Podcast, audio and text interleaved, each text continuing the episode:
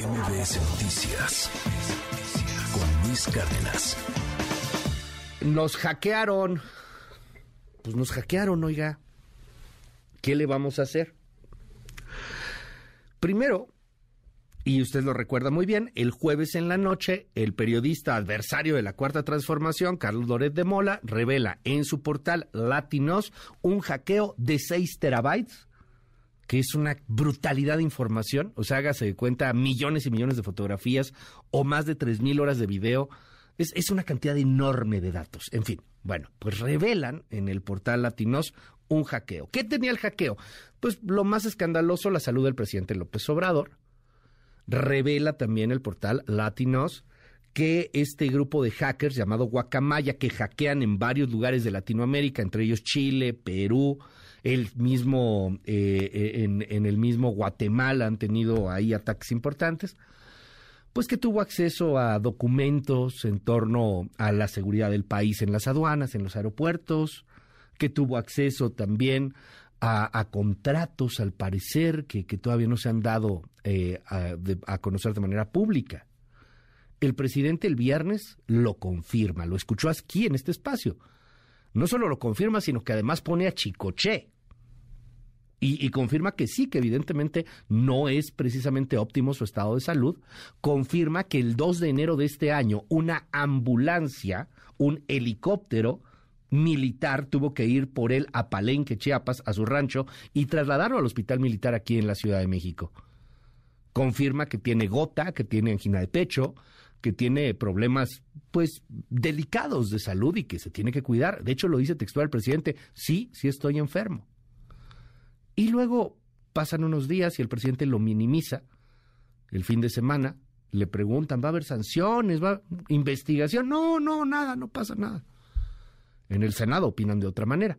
Dice Ricardo Monreal que van a tratar de investigar, a tratar de sacar adelante leyes para proteger estas cosas. En la Cámara de Diputados, los aliados nuevos de Morena, que se llaman priistas, también hablan de lo mismo. Hay que sacar unas leyes y podrán sacar las leyes que quieran, pero si no tienen elementos de defensa informática con las leyes que se les antojen, así sea con la misma, con los mismos diez mandamientos de la, con lo que ustedes quieran los van a seguir hackeando. O sea, eso, eso no se arregla necesariamente solo legislativamente. Es más, supongo que los guacamayos, los hackers, no deben de estar muy preocupados por esas declaraciones. Quizás sí sorprendidos por lo que dijo el presidente López Obrador al minimizar tanto un hackeo. Esto ha generado reacciones políticas importantes. Vienen más datos porque no solamente es Latinos de Carlos Doret de Mola quien tiene esta información. El viernes, el diario El País de España lanza en algunas de sus notas información en torno a correos electrónicos de el ejército mexicano que tiene en su poder, igual por el mismo hackeo. Entre algunas otras cosas se hablan de contratos, se hablan también de, de temas que tienen que ver con la misma salud del presidente, e inclusive hasta de cómo Luis Crescencio Sandoval mandó bordar unas toallas con el logo de su nombre y el de su esposa.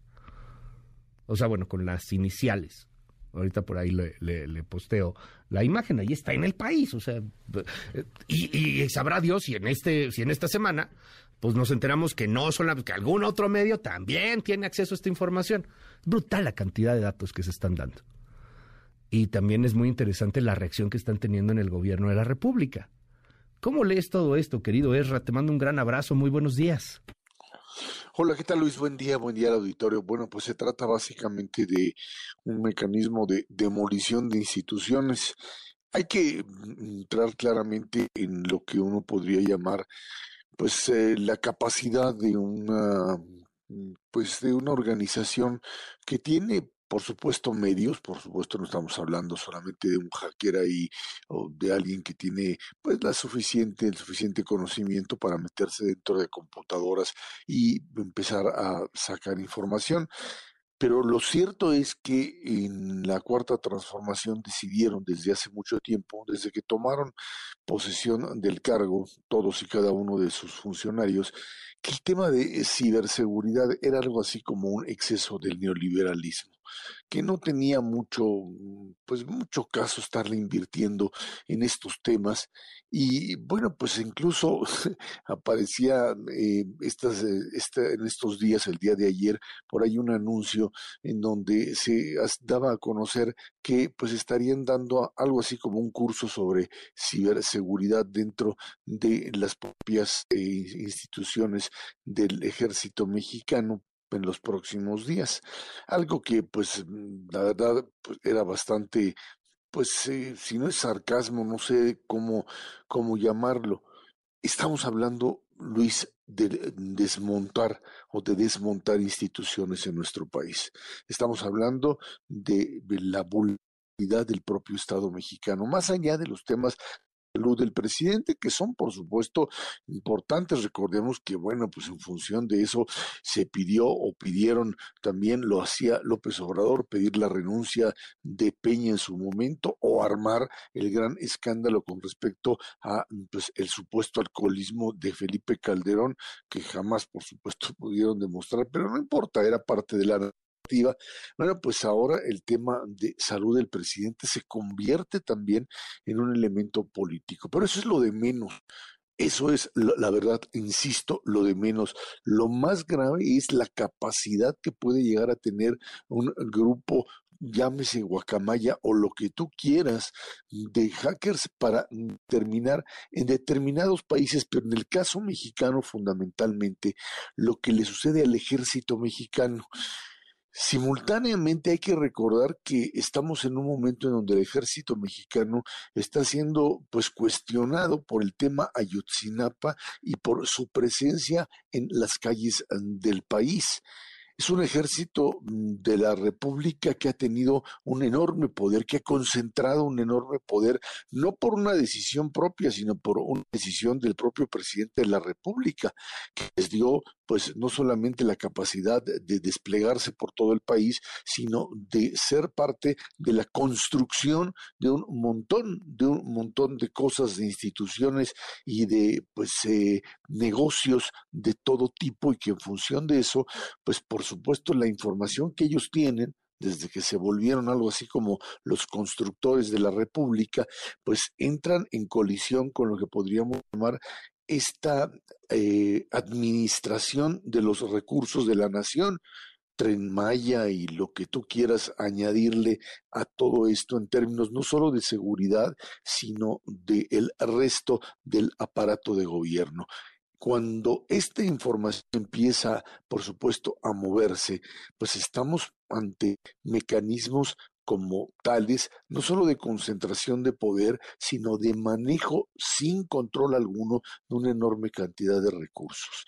Cuando este tipo de información es revelada, lo que terminamos pues por conocer es cómo estas, estas enormes cantidades de dinero se mueven sin que haya supervisión alguna. Y allí el tema de los escándalos. Decía el propio presidente el, el viernes que no había podido dormir el jueves al conocer esto. Y bueno, esto es producto no de que se trataba de su propia salud, sino que se trata de la salud de la nación, Luis. Estamos ante un problema muy grave. Descuidaron la seguridad nacional y un grupo bastante sofisticado de pues eh, le podemos llamar criminales de la información, del mismo tipo que Julian Assange, nada más que como Assange armó Wikileaks y se convirtió en un héroe internacional, bueno, pues los camayos con este tipo de nombre aparecen como delincuentes, pero pues la información, los Panama Papers, todo lo que le en su momento era visto como pues en un algo pues loable desde el punto de vista de información periodística, Aquí estamos ante una situación en donde la seguridad nacional ha sido violentada y el dilema también periodístico sobre qué se publica y qué no debe publicarse, porque la línea de la seguridad nacional es importante, no por el tema de la censura, sino porque estás jugando o estarían jugando con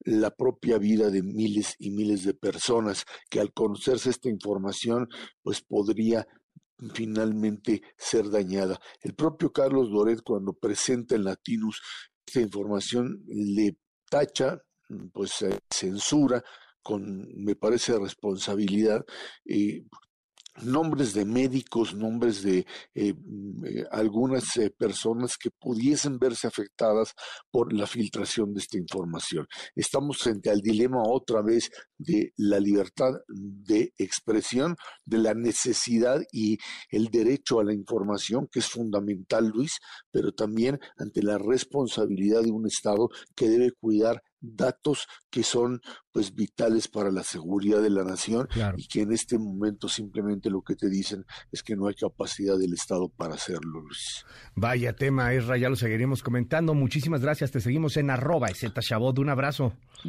Gracias Luis, buen día a todos. MBS Noticias con Luis Cárdenas.